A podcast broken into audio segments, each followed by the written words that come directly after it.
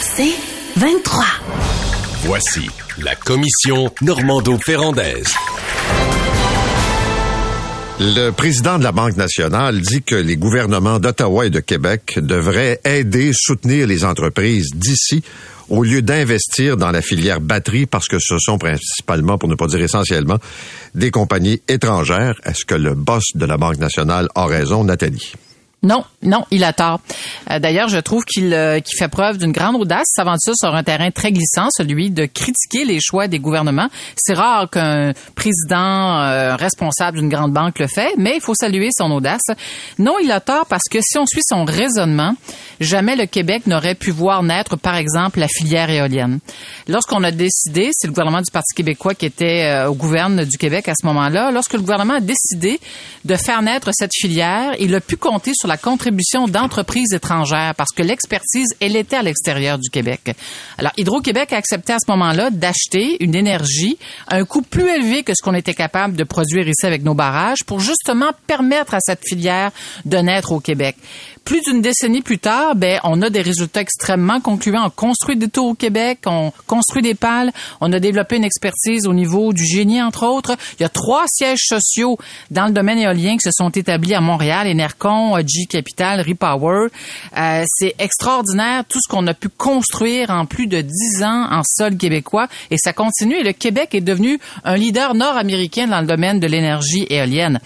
Alors, je trouve que la, la déclaration du président de la Banque nationale, M. Ferreira, euh, est intéressante, mais elle évacue toute, un, toute une réalité. Par contre, là où je trouve sa, sa déclaration euh, inspirante, c'est que, euh, puis il est très bien placé pour constater à quel point certaines politiques des gouvernements peuvent être préjudiciables à nos entreprises d'ici. C'est la façon, par exemple, dont nos mégawatts sont distribués. Ça, il aurait pu peut-être y faire mention parce que là où nos entreprises semblent discriminées, c'est dans la course aux mégawatts. Pierre Fitzgibbon, notre bon ministre de l'énergie, euh, le ministre survolté en ce moment qu'il est, semble donner, privilégier les entreprises étrangères pour la distribution des mégawatts, ce qui, à mon sens, est cause un préjudice à nos entreprises d'ici. Luc. Bravo à Laurent Ferreira. Il a totalement raison.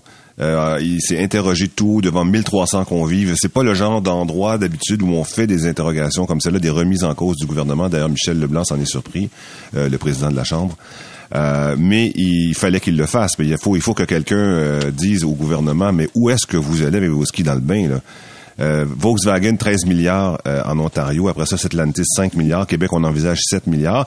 Et le, euh, le directeur du budget à Ottawa qui dit attention, quand on vous dit, quand on vous dit que ça va, on va récupérer notre argent, c'est un mensonge, un pur mensonge. On vous, on vous manipule. si le gouvernement fédéral avait dit on va récupérer nos fonds en 5 ans, euh, après étude, c'est en 25 ans. Or, n'importe qui qui connaît les filières batterie un tout petit peu, juste un tout petit peu, là, il sait que la filière batterie, ça, c'est complètement révolutionné à tous les 5 ans il y a tellement de recherches dans les filières batteries pour les faire plus performantes, plus légères, euh, euh, de, de garder leur énergie plus longtemps, que on, on, il y a toujours une nouvelle filière qui arrive. Tu sais, euh, tu sais on a eu la ion polymère. Après ça, on a eu on, a eu la fer. Excuse-moi, j'ai j'ai un, blanc sur la fer quelque chose là. Mais elles évoluent à tous les cinq ans. Et donc, de dire qu'on va récupérer notre argent en 25 ans, c'est une grosse, grosse, grosse farce. Par ailleurs, euh, Ferreira a raison de dire, mais visons des entreprises parce que qui peuvent euh, travailler à la filière. Quand tu cites l'éolien, Nathalie, ce sont des projets qui sont possibles parce qu'ils sont divisibles en beaucoup de petits éléments, tu les pales, les, les euh, la, base, les fûts, les moteurs. Dans la filière, dans la filière batterie, il y a plusieurs éléments, mais chacun de ces éléments-là nécessite des investissements de milliards et de milliards de dollars, pas des domaines dans lesquels les petites entreprises peuvent pénétrer. Donc, il a tout à fait raison de ramener le go à la raison. Et le go, il y a une partie gratuite là-dessus. Il y a une partie gratuite parce que euh, il tente il n'y a pas besoin de justifier ses investissements. Il s'appuie toujours sur le même principe. C'est la transition énergétique. C'est la transition. Mais c'est faux. C'est faux. C'est pas vrai. Ce n'est pas de la transition énergétique. En aucun cas, produire des batteries sur le territoire, ce n'est de la transition énergétique. La transition énergétique, c'est quand tu utilises moins d'énergie. C'est quand tu pousses les entreprises et, les, particuliers à utiliser moins d'énergie dans tous les domaines. Qu'elle soit produite ici ou en Ontario, la batterie, ça changera rien à l'avenir de l'humanité. Ben, en fait, euh, ce que le François Legault veut faire, c'est créer une nouvelle filière, faire naître une nouvelle filière, l'expertise. Pour ce qui est de faire naître cette filière liée à la batterie, elle n'est pas disponible actuellement au Québec. Il y a une entreprise dans l'Est de Montréal qui se positionne pour recycler les batteries de voitures électriques. C'est extraordinaire. L'ambition de François Legault, c'est d'aller plus loin que ça et devenir, avec la naissance de cette filière, un joueur de cette transition qui va nous conduire vers la carboneutralité. Où Monsieur Ferreira, euh, là où j'admire son questionnement, c'est sur l'intensité ou le niveau de, de subvention euh, qui est accordé par les gouvernements, parce qu'il y, a des milliards de dollars. À Ottawa, là, c'est l'enfer, des milliards de dollars, des dizaines de milliards qui ont été donnés à Volkswagen entre autres, pour 14 euh, milliards pour faire naître, pour créer cette nouvelle usine. du côté du Québec, on est rendu à combien de centaines de millions de dollars? Il y a un investissement qui s'en vient avec North McMasterville, une entreprise de la Suède. On parle d'un investissement de 1,7 milliard de dollars. Combien de centaines de millions le gouvernement va mettre sur la table? Ça, on peut questionner ça. Ça, on peut dire, Mané, hey, ça va faire, là. Est-ce qu'on va, on va se retrouver avec euh, des C-Series à répétition dans quelques années? Est-ce que les Québécois vont perdre toutes leurs billes? Ça, on peut questionner ça. Mais il faut être conscient que quand on veut faire naître une filière, une nouvelle filière sur le plan industriel, sur le plan manufacturier, pour lesquels on n'a pas de compétences, c'est sûr qu'il faut, il faut déplier l'argent, c'est sûr, sûr, sûr. Nathalie, pourquoi? Mais pourquoi? Parce que ça crée des emplois, ça crée de la richesse. Mais ça, c'est un choix du gouvernement. C'est un on va créer de l'inflation, on va juste créer de l'inflation, on va pas créer de la richesse. On est en plein emploi, là. Il va falloir que les politiciens se mettent ça dans la tête une fois pour toutes, là. Nous sommes ah. en plein emploi. Chaque emploi que tu crois, que tu crées, tu le voles à une autre entreprise. Ou alors, tu es obligé de faire venir un immigrant. Et en ce moment, hier, tous les banquiers ont dit la même chose. Ils ont ah, dit, on ne peut pas lutter contre l'inflation si on continue de recevoir un million de personnes par année. C'est impossible. Ah là, ce que tu poses comme question, j'adore, parce qu'effectivement, on peut se demander, et c'est tout à fait légitime, où est-ce qu'on va les prendre tous ces dizaines, centaines d'emplois pour remplir toutes ces usines qui sont qui sont annoncées. Là, ça c'est parce qu'on parle beaucoup des mégawatts qui vont être attribués, mais le personnel, on va le prendre nous, là, on va le former comment là? Ça, c'est une question qui est fondamentale. tu viens de le dire. Un, on sait pas où on va prendre des employés. Deux, on sait pas où on va prendre le, mégawatt. Mais dis-moi pourquoi on le fait d'abord. Oui, mais, mais là-dessus, je veux comprendre l'intention du gouvernement parce que moi j'étais là où on a j'étais député à l'Assemblée nationale lorsqu'on a fait le choix, comme société, de faire naître la filière éolienne. Et je me souviens, Luc, écoute, ça déchirait, il y a du monde qui déchirait leur chemise en disant c'est un scandale de payer 11 puis 12 sous du kilowattheure pour les éoliennes au Québec. On n'en veut pas d'éoliennes au Québec. Aujourd'hui, ça nous permet de diversifier notre portefeuille sur le plan euh, énergétique. Il y a, des, il y a encore ben, des citoyens moi, j'achète ton argument, j'achète ton argument sur la création de filières. Alors, créons des filières environnementales euh, ou dans lesquelles qui vont qui vont croître puis qui vont développer de l'emploi mais basées sur les expertise québécoise, sur les entreprises québécoises. Moi, je pense par exemple à toute la question du logement. Là, hier, Rimouski dit on va construire, euh, on va construire un nouveau quartier résidentiel dans une forêt parce qu'on a vraiment besoin de logement. Euh, peut-être pas une bonne idée. Euh, est-ce que est-ce qu'on peut on peut construire plus au centre-ville? Ils ont peut-être besoin d'aide pour créer des bâtiments, qui soient des structures de bois, qui soient au centre-ville, euh, qui soient dans des quartiers où tu peux te déplacer à pied. Euh, là, tu peux, peux investir dans des filières. Il y a beaucoup beaucoup beaucoup d'investissements qu'on pourrait faire dans dans le, dans le logement, sur la façon de produire de l'énergie, mais surtout la façon d'isoler. Je pense aussi à la filière gaz naturel renouvelable.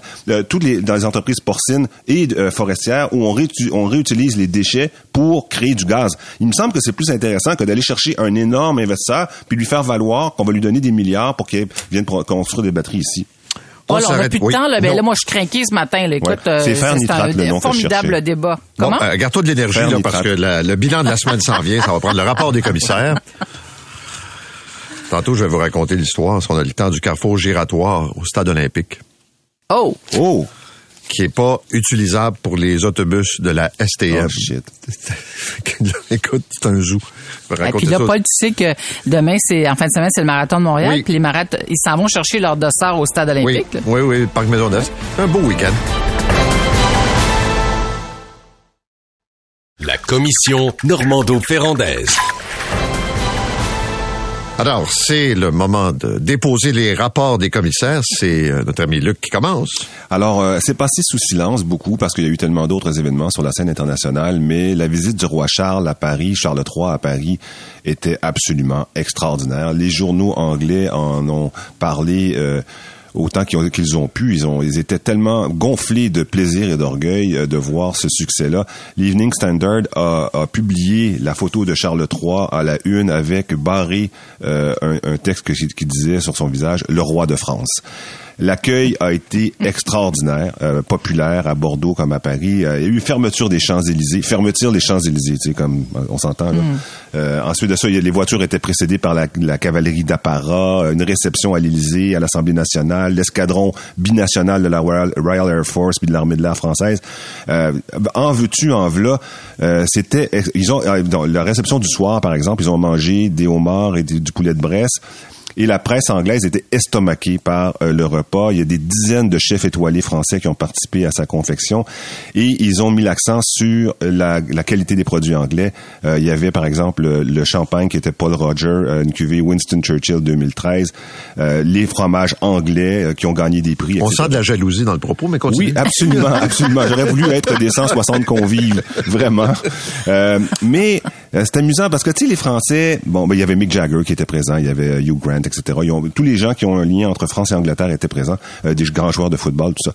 Le, souverain, d'ailleurs, pour récompenser, a parlé dans la langue de Molière, comme sa mère, qui est un, français absolument parfait. Et la France est assez mal aimée de, l'opinion populaire générale. les Italiens sont plus conviviaux, les Anglais sont plus nobles, les Allemands sont plus industrieux. Mais il y a un domaine dans lequel la France est imbattable, c'est recevoir un roi. C'est c'est quelque chose que personne d'autre au monde est capable de faire comme peut-être la Chine serait capable de faire la même chose. Mais je dis ça pas seulement pour euh, m'amuser de cette réception extraordinaire. Je, moi, j'avoue que je suis un peu blette. J'ai regardé tous les détails. Bon, mais je, dis ça parce que euh, en ce moment, il se passe quelque chose en Europe. L'Angleterre est à genoux et l'Allemagne aussi.